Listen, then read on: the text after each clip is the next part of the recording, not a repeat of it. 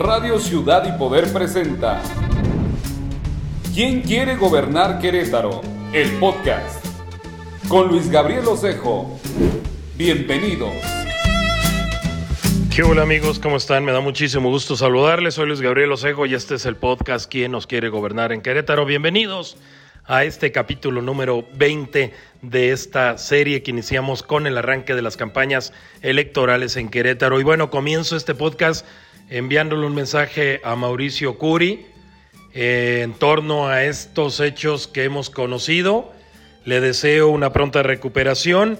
Y bueno, pues mi consejo, mi querido Mauricio, échale ganas, relájate, disfruta la campaña, estás haciendo historia pase lo que pase con el resultado electoral, estás haciendo historia y eso es lo que debes de disfrutar tú, tu familia, tu descendencia, tus amigos, etcétera, etcétera. Y bueno, comenzamos con este breve análisis antes de ir a platicar con el ingeniero Ignacio Loyola Vera, que es una persona a la que admiro mucho porque al final de cuentas representa esta misión, esta, este, ¿cómo le podré llamar? Esta lucha por el poder, desde cero, desde la nada, como lo fue el gobernador, que sería gobernador, pues, el primer panista en Querétaro, Ignacio Loyola Vera.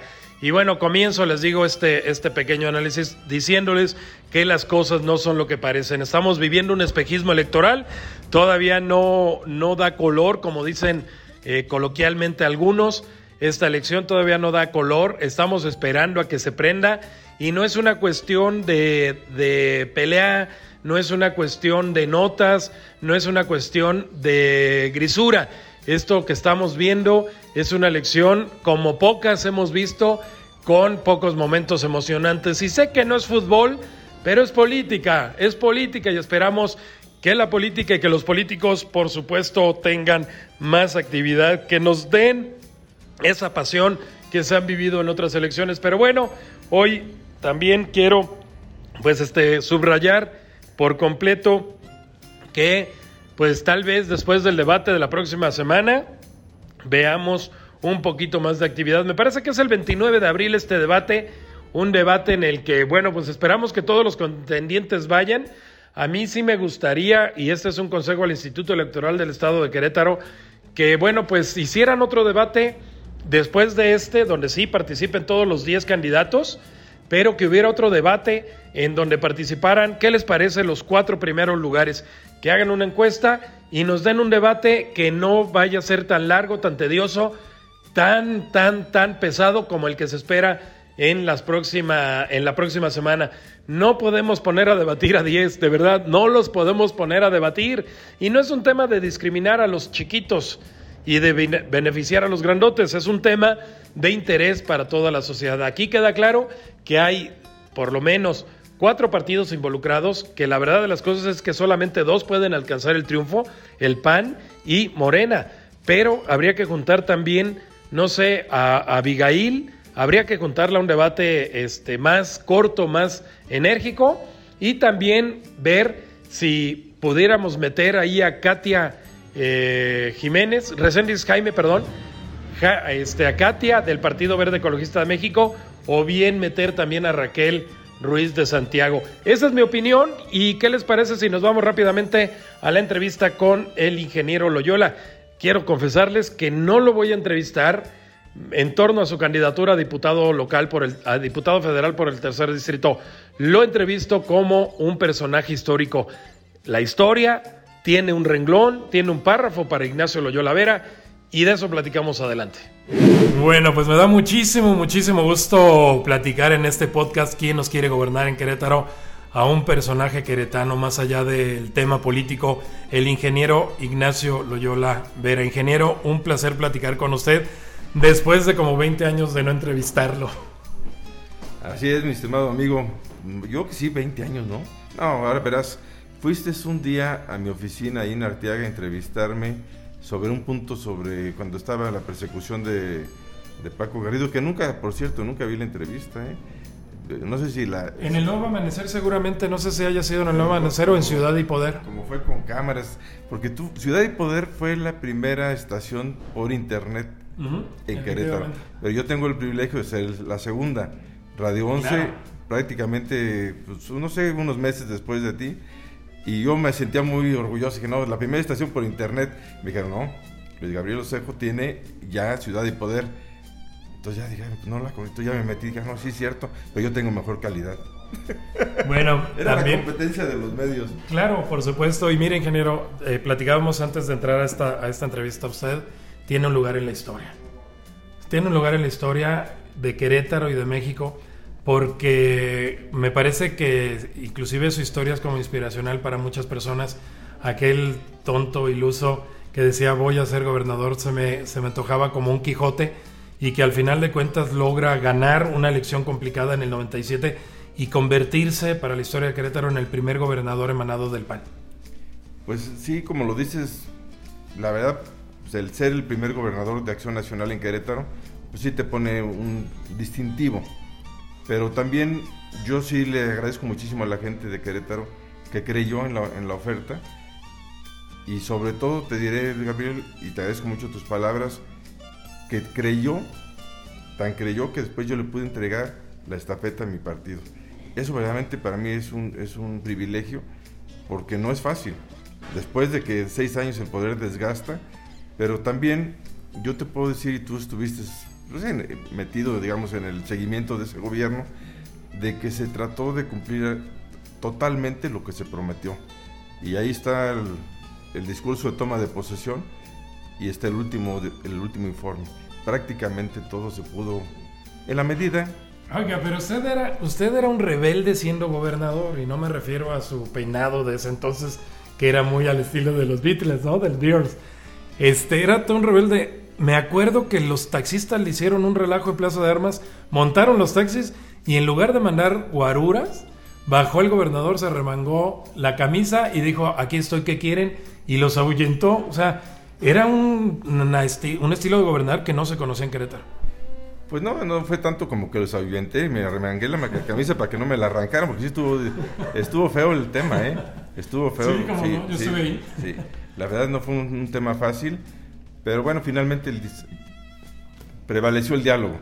Yo creo que sí, estuvo cerca de provocarse violencia, pero prevaleció el diálogo, los, el diálogo, los acuerdos y se pudo sacar adelante el tema. Oiga, y también sus declaraciones controvertidas a nivel nacional, quieras o no, qué buen marketing traía con esto del Perico Blas, con esto del café de piernas, con esto de este, fusilar a, a Marcos del ejército zapatista. ¿Lo volvería a hacer o dice, híjole, qué intempestoso era como joven? Más bien yo te, te preguntaría, ¿me lo volverían a hacer? Porque encuentra tu declaración mía en relación al café de piedra, no existe. Encuentra tu declaración mía en relación a... Fusilar a Marcos. No existe esa, que yo diga voy a fusilarlo. O sea, está todo movido de contexto. Y fue precisamente el año 2001 en donde empezó esa ese, esa desacreditación de mi persona de una forma contundente. ¿Tuvieron miedo de que siguiera creciendo? Pues yo no sé, pero mira Luis Gabriel, lo que sí me siento orgulloso es que nunca me quejé.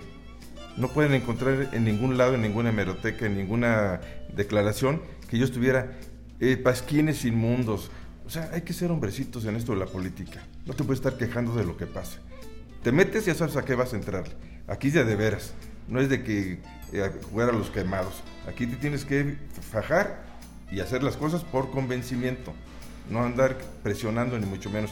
Y te voy a decir una cosa, Luis Gabriel, tú lo sabes, yo jamás le hablé a un comunicador para decirle, oye, bájale. Me consta. O que le dijera a Betsabe, que era la de comunicación social, ve y dile. No, no, no, me consta, me consta. Al que yo le hablaba con cierta frecuencia era el Jicote, Edmundo González Yaca, porque se equivocaba. Le dije, oye, Edmundo, es una anécdota muy buena, le dije, no, se te, se te equivocase en las matemáticas, porque hablaba de que yo dije que había habido tantas convenciones en Querétaro y que habían asistido tanta gente.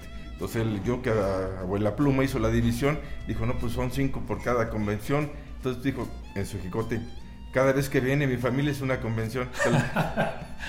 Entonces si le, le dije, oye, mundo chécate ahí tus divisiones porque estás mal, no son cinco, son cincuenta y corrigió, fíjate, lo, que lo que es el periodismo cuando es profesional, corrigió en otro jicote al día siguiente, dijo, reconozco que, hice mal la, división, pero le hablaba no enojado, sino, sino así, déjame desquito de una, ¿no? En el Querétaro viejo, donde todos nos conocíamos, donde éramos una comunidad que se permitía esto, que conocía a todo el mundo al gobernador, que andaba en la calle y no se tomaba como un acto de represión, sino como un comentario entre cuates, digamos. Y estoy invitando a eso, Luis Gabriel, a que, a que tratemos de regresar a nuestro Querétaro de cordialidad, pues sí, de diferencias, de diálogo, de debate, pero no, no de insultos ni tampoco de división de unos contra otros. Esa es mi principal propuesta, de que tenemos que lograr un país que esté armonizado entre todos, entre todas las clases sociales. No podemos crecer de otra manera más que así. Y Querétaro se demostró, ¿eh? tú lo acabas de decir, del 97 al 2003 crecimos y tú lo sabes, se ganó una elección, pero todo el poder económico y político estaba en el PRI. Entonces, ¿cómo, ¿cómo puedes tú gobernar cuando no tienes todo eso? Pues ganándotelo con trabajo, con propuestas, con invitación, pero no con privilegios. Yo creo que ninguna persona puede decir que esto, obtuvo privilegios en mi administración, ninguna persona. Yo, yo quiero terminar esta, esta entrevista, le agradezco mucho el espacio para este podcast de quién nos quiere gobernar en Querétaro, ingeniero Loyola, eh, con una pregunta. ¿Qué edad tenía usted? cuando la respuesta, cuando me dé la respuesta vuelvo a preguntarle si me lo permite. ¿Qué edad tenía usted cuando tomó protesta como gobernador, rindió protesta como gobernador de Querétaro? Cuando rendí protesta acababa de cumplir 43 años. 43 años. Oiga, y a esa persona de 43 años, que sigue siendo usted muy joven, de corazón y de alma, de espíritu. Y por el nuevo catálogo que ya armaron, ¿no? que ah, ya subieron a la tercera edad, creo que hasta los 80 ya voy, a, voy ahorita como jovenazo otra vez. Ok, ¿qué le diría usted entonces al niño Loyola, bueno, al niño de 43 años que gobernó? ¿Hubiera cambiado alguna cosa? ¿Está orgulloso de ese, de ese joven de 43 años que gobernó a trompicadas porque no tenía experiencia, como nadie la tiene para ser gobernador? ¿Qué siente usted? ¿Siente orgullo de ese joven? Pues mira, ¿qué te digo? Yo te diría que me voy a lo que la gente dice. Y hoy que he vuelto a regresar a la calle, pues me he encontrado más gente que, que recuerda con gusto esta administración que los que no. Y eso es la mejor calificación, ¿no? Porque si te digo lo que piensa mi mamá, piensa lo que... No, hombre, fuiste el mejor, pues sí, pero yo puedo pensar lo mismo. Pero lo mejor es lo que piensa la gente. ¿El Perico Blas ya no está a conocer? Sí, nada más que ahora se llama Dron. Muy bien, ingeniero, muchas gracias. Es el candidato también, quiero destacar candidato a diputado federal por tercer distrito. Voy a decir algo que tal vez dañe los oídos de algunos. Ingeniero, si yo viviera en el distrito tercer, en el tercer distrito votado por usted, es una persona aprobada. Le agradezco mucho este espacio. No te lo agradezco más a ti, viniendo de ti, es un privilegio que digas una persona que conoce Querétaro y que ha luchado tanto por este estado y por este municipio, el tener tu voto, muchas gracias, es un privilegio. Gracias, ingeniero. Bueno, pues ahí está lo que nos dijo el ingeniero Ignacio Loyola Vera. Les mando un abrazo, cuídense mucho, nos escuchamos mañana. Recuerden todos los días, de lunes a viernes, este podcast.